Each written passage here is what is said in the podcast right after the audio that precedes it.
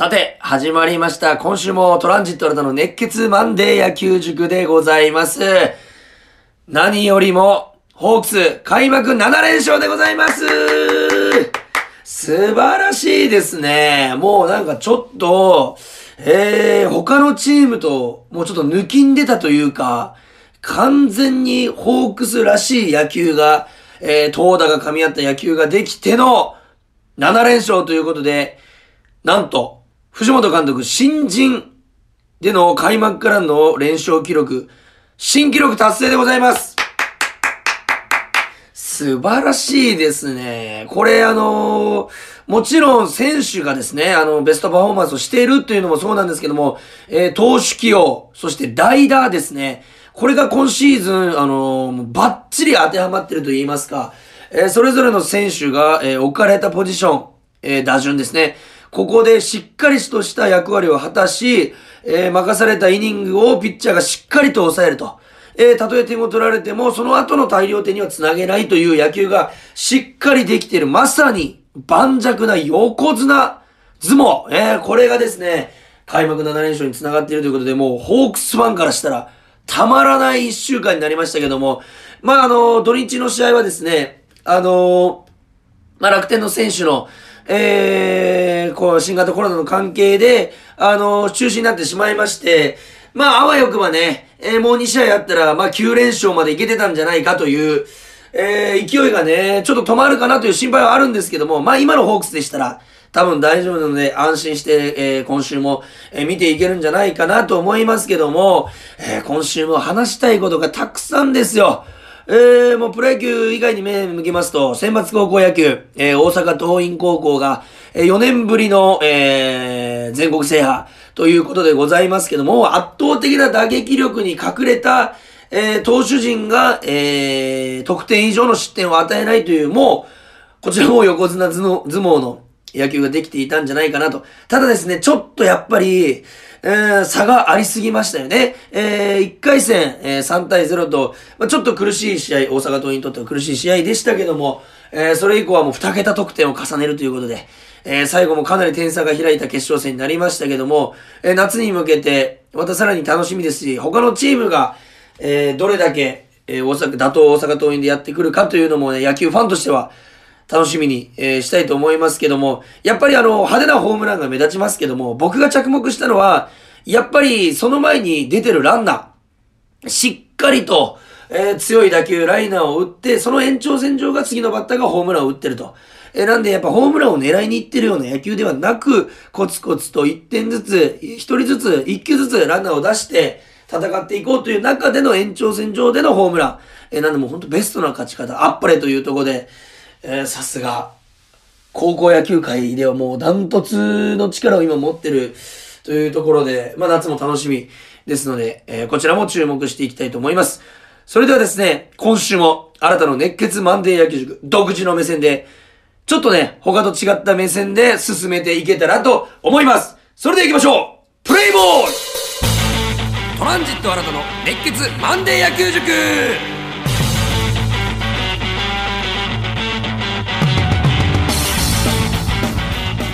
それではですね、早速、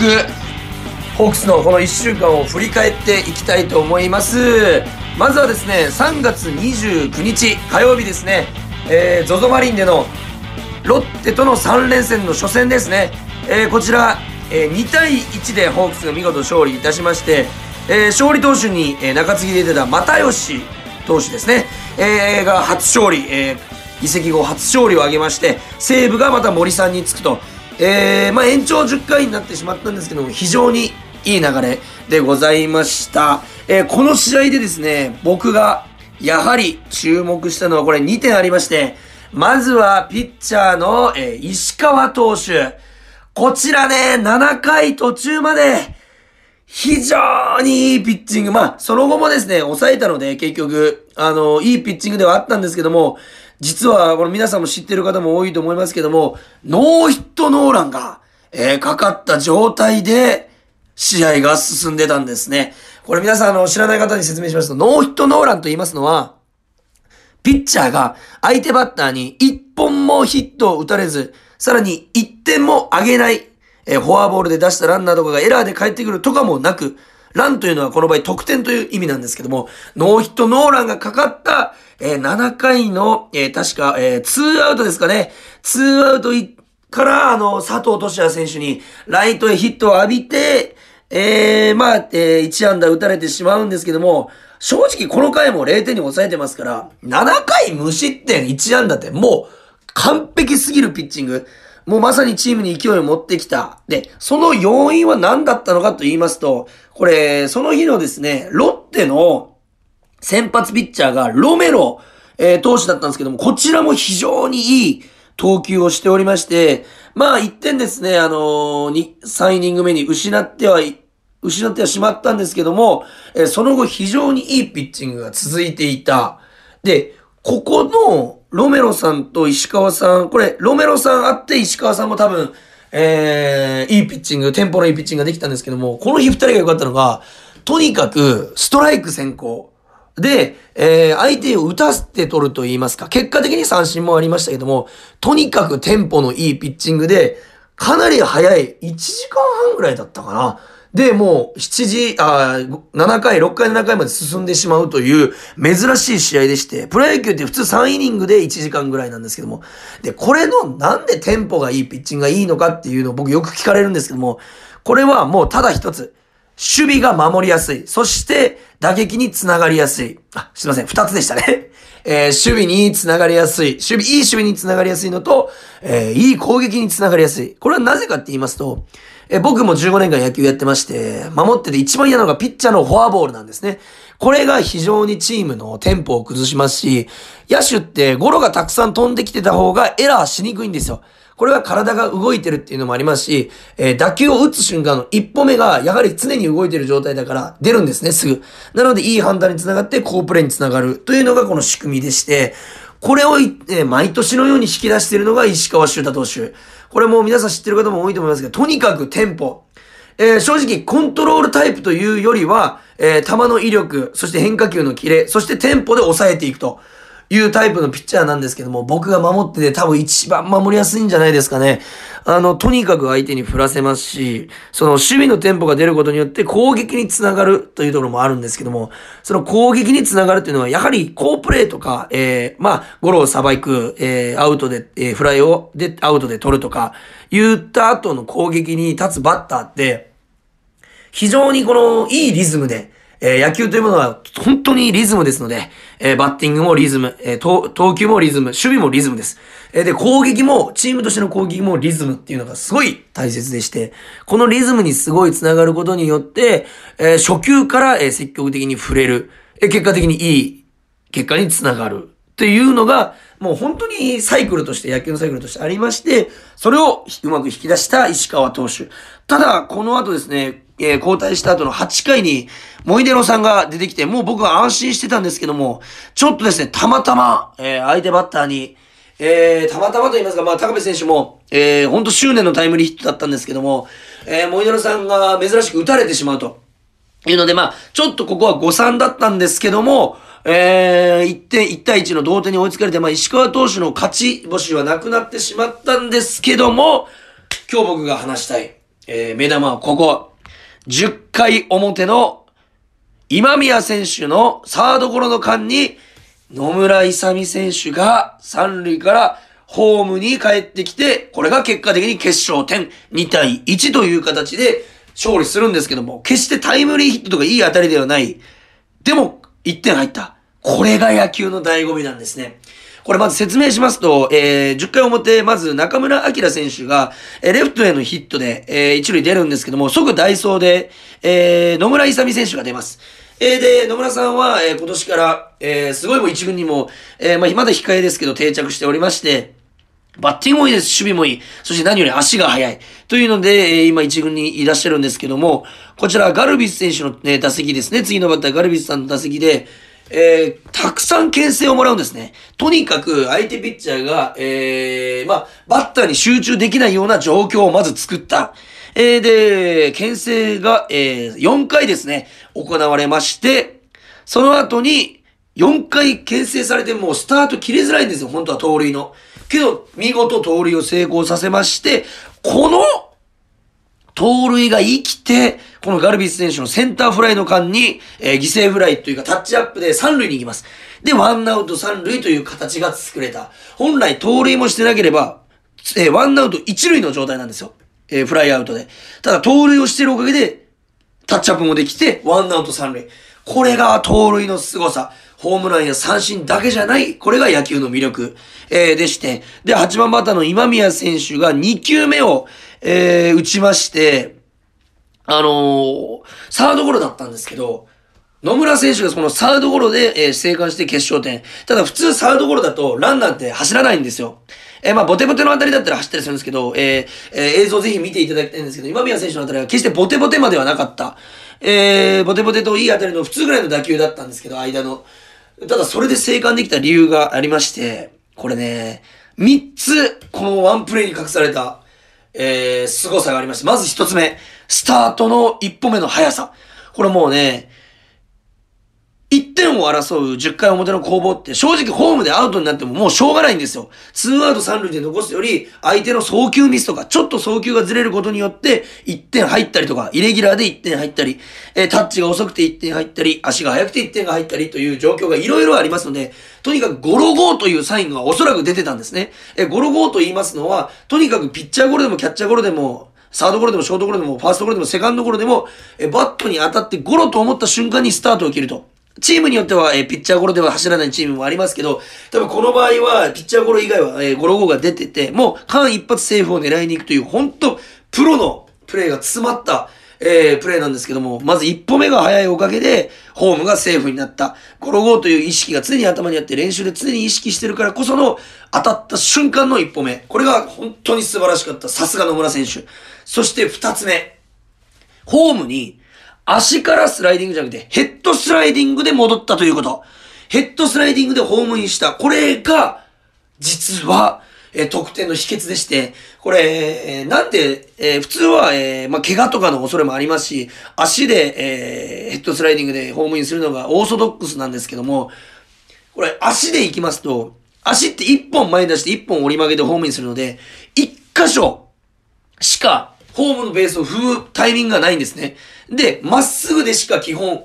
えー、ホームベースにまっすぐスライディングすることでしかホームインできないんですよ。ホームベースに触れるために。ただ、ヘッドスライディングの場合は、えー、両手で滑り込みますから、左手にタッチされそうになったら右手でタッチもできますし、逆に右手行かれそうになったら左手でもできるんですけど、タッチを避けることもできますし、ホームベースの左か右か奥か、これ分けてスライディングできるんですよ。なので、あの、一箇所に留まらないことによっていろんな選択肢が出てきた。これが、ホームインの秘訣二つ目。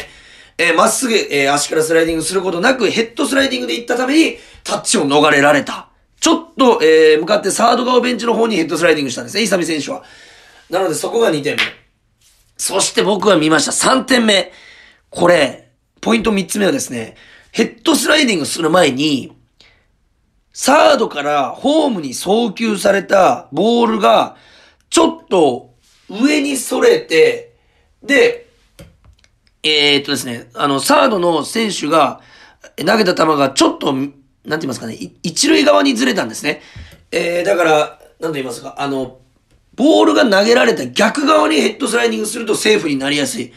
というところをうまく活かして、キャッチャーの動きを見て、三塁側の右バッターボックス側にヘッドスライディングを野村選手はしたんです。その一瞬の判断がベースの3歩前で見れますので、これぜひ、えー、動画で確認していただきたい。すぐパッと切り替えて、ちょっと一歩右に出るんですよ。で、自然に、えー、ずれることによってヘッドスライディングがスムーズになって、結果的に決勝点につながった。本当にプロの、えー、プレイが詰め込まれた、えー、ワンプレイで、僕は非常に大好きでした。これこそ野球だというゲームで見事勝利いたしまして、これでホークスが4連勝。非常に強さを見せまして、そして3月30日も水曜日ですね、えー、3対4で、えー、勝ちまして、えー、なんと早くも2勝目が藤井投手につくという、えー、中継ぎで出てきた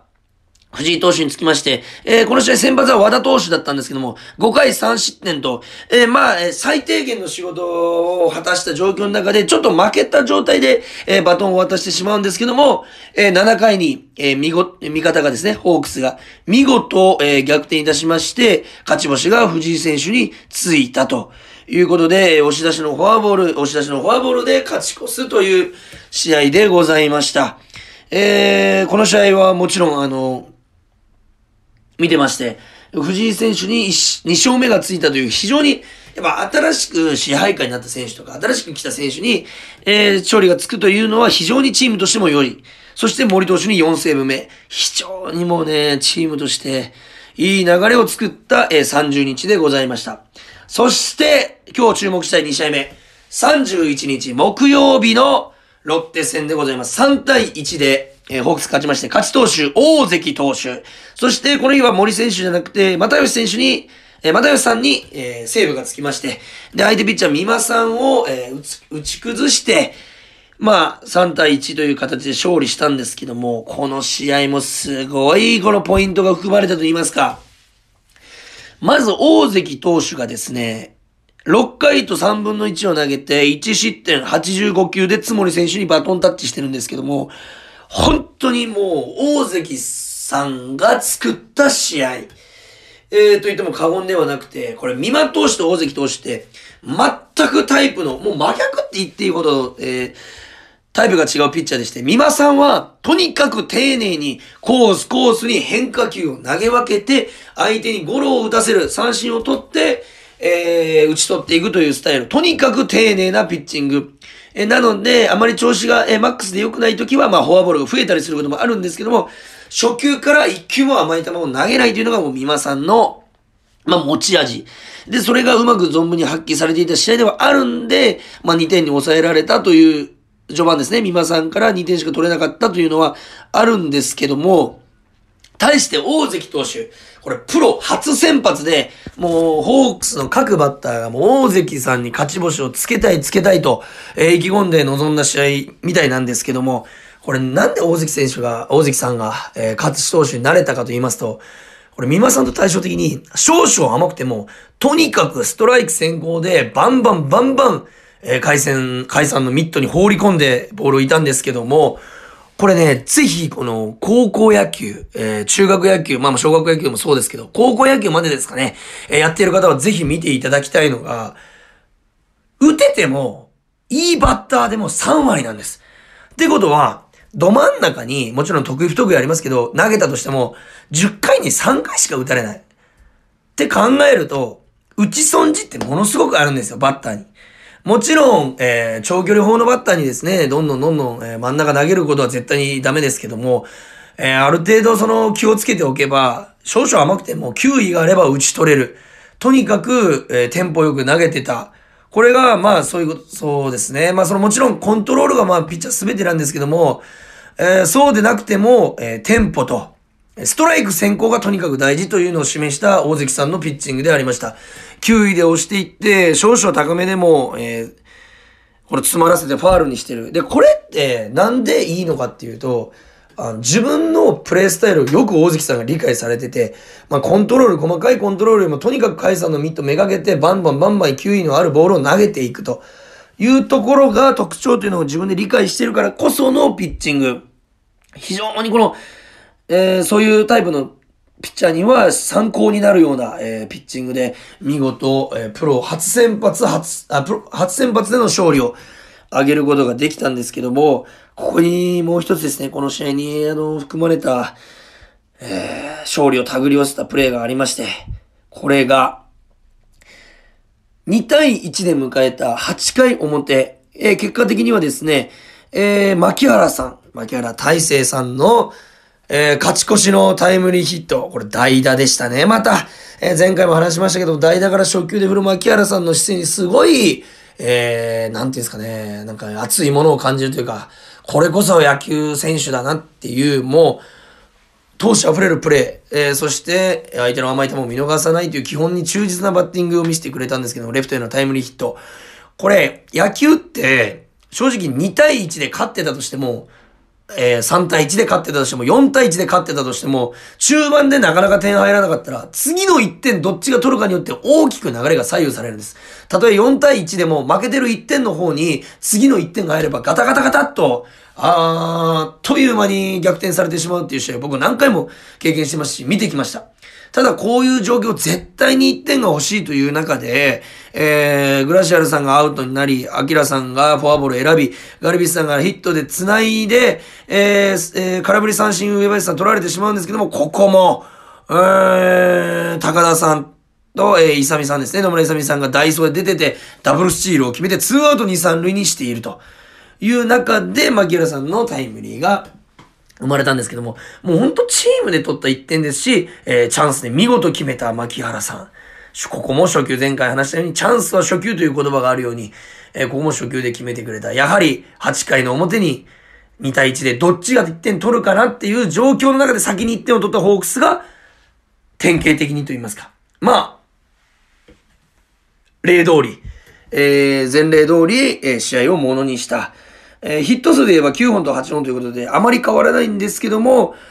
はい、この1点の取り方というのが非常に今の野球、ホークスの強さを象徴しているものだったんじゃないかなと感じました。もう、そしてですね、実はこれもう本当にここだけなんですけど、この、えー、代打のタイムリーを打った牧原さんの後にですね、ちょっとお会いするタイミングがございまして、えー、牧原さんから直接お話を聞いてきたんですけども、牧原さんと、僕はスタメンで出てほしいんですけども、えー、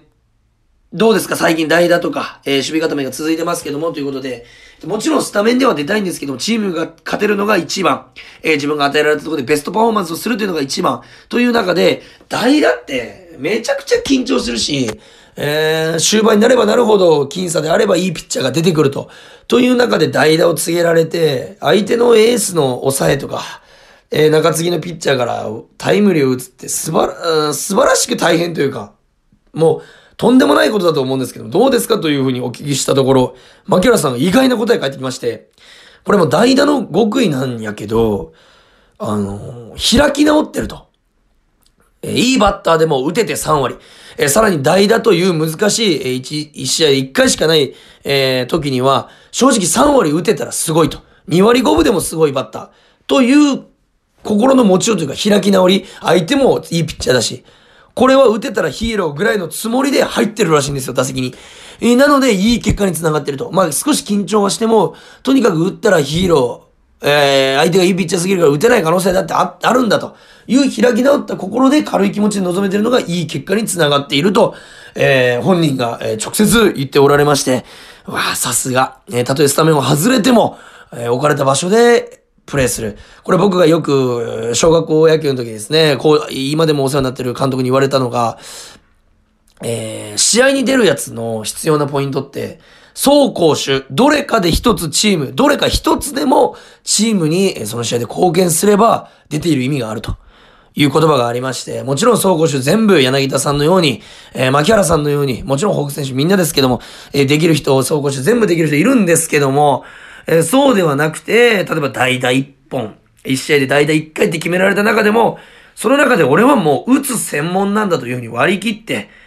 えー、開き直って打席に入る。これが極意だと、え、いうふうに牧原さんおっしゃってたのが非常に印象的で、あ、さすがプロ野球選手だな、置かれた場所でやるっていう、それがプロだなっていうふうに非常に感じた、えー、ワンプレイになりまして、見事この試合も勝つと。もうなんか、たまらない週末が、週末が一週間でした。本当に、今日も勝ったし、今日も勝った。ああ、また勝ってるっていう、本当になんか、ね、ホークスはもうニヤニヤしちゃうようなたまらないし、もちろん夏場にはきついね、時が来るかもしれないんですけど、もう勝ち星を重ねるだけ重ねていってほしい。そして、えー、今週、えー、先週ですか、最後の試合になりました4月1日金曜日1対0。これね、なんか、いざ野球と言いますか、エースが抑えて4番が打つ。えー、まあ3番の、ま、えー、柳田さんだったんですけども、エースが抑えてチームの主軸が打つという、素晴らしい、なんか試合、あまり見ることできないじゃないですか。千賀さん、まず、8回、116球無失点、9奪三振。これね、エースですね。千賀さんはやっぱエースだっていう圧巻のピッチング。もちろん、えー、ピンチも背負いましたし、えー、嫉妬とかもあったんですけども、結局要所を抑えるピッチング。えー、で、千賀さんの、まあ、ストレートとフォーク、落差と球速差がすごいあるんですけども、これやっぱ一番打ちづらいのって投げ方が一緒なんですよね。ストレートとフォーク。えー、なので出てきた時は、えー、ストレートとフォークがわかんない。えー、で、球速もフォークありますし、軌道が一緒なので、ギリギリまでストレートに見えて、で、ストンと落ちることによって空振りを、えー、誘って空振りを取るというボールなんですけども、やっぱり、ね、プロの一級品というのは、相手を抑えちゃうんだなという、もうほんとお化けフォーク、えー、まんまの、ね、あの、ボールを投げて、あれぐらいのボールが投げれたら、てか投げてみたいなっていう、本当惚れ惚れするような、えー、球の数々。えー、で、しっかり抑えまして、4回表に、柳田さんのソロホームランの1点。で、えー、結局これ、決勝点になるんですけども、映像見た方いらっしゃいますか？もう俗に言われる、いい意味で使われるこの変態打ちという、えー、アナウンサーの方も、えー、解説で言ってました、実況で。出ました、変態打ちというふうに言ってたんですけども、これなんで、これまあ実際に見てもらったらわかるんですけども、アウトコース低めの涌井さんの落ちる球を、え見事捉えて逆方向にフラッと上がったフライがそのままスタンドに伸びると、入るというものなんですけども、もちろんパワーがある、体幹が強い、芯で捉えてるというのはあるんですけども、腰が割れてないんですね。しっかり捉えるときに残ってる体重が逃げてない力が。しっかりバットに伝わって、体から伝わってきた、えー、パワーをバットの先まで芯まで伝えて、えー、しっかり、えー、壁を作って、えー、柳田さんで言うと右足が開かない状態で腰を残して芯で捉えた。これが、えー、変態打ちの極意といいますか、え、逆方向に持っていくという、まあ、秘訣なんですけども、まあ、秘訣で僕が言ってもね、えー、もちろんできるわけではないですし、えー、簡単に喋れてもやることはすごい難しいんですけども、えー、まあ、ご本人も、やっぱ、えー、今シーズン一発目が出たということで楽になったでしょうし、それでチームを勝利に導いたという、まあ、最高の形で、えー、勝利につながって7連勝を決めてくれたんじゃないかなと思います。今日も喋りすぎちゃったよ。いや、でもね、本当に7連勝嬉しいですし、僕が言ったその、野村勇選手の走塁、えー、そして大関選手のピッチング、えー、どんどんストライクを取っていくピッチング、石川さんもそうですね。えーと、牧原さんのタイムリー、そして代打の極意というね、今日も盛りだくさんでお届けしましたけども、えー、またね、開幕したことによって、えー、なんか一週間がすごい楽しみになりましたし、これを聞いてくださってる皆様も、えー、ぜひ、えー、このラジオ、えー、熱血マンデー野球塾に、いろんな試合の感想を、そして僕はこのプレーこう見ましたよとか、私はこう見ましたという、えー、などなど、そしてこのプレーどういう意味ですかとか、なんでこうなったんですかなどの質問も、えー、受け付けておりますので、皆さんね、野球談義に花を咲かせていきたいなと思います。このポッドキャストへのメールも、えー、お待ちしておりまして、えー、アドレスはですね、小文字で kor.rkbr.jp kor.rkbr.jp まで、えー、メールをお寄せください。よろしくお願いいたします。メールの件名にですね、野球塾と書いて送ってください。またですね、RKB ラジオのエキサイトホークスでは、ホークス戦を今年も全試合ホークス、えー、放送しておりますので、そちらもぜひ、えー、まあ、映像で見るのもいいですけども、ラジオで聞きながら、えー、違ったまた見方をしていくのもいいんではないでしょうか。えー、今週も、ホークスにとって、えー、ペイペドームに戻ってきてのオリックス3連戦からスタートしますので、えー、ホークスにとっていい一週間になりますように、そしてプロ野球が盛り上がりますように、来週もいっぱい喋りたいと思います。ぜひ、来週も聞いてください。それでは、ゲームセット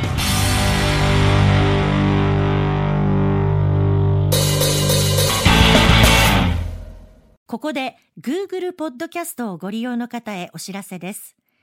Google ポッドキャストは2024年6月23日をもってサービスを終了します。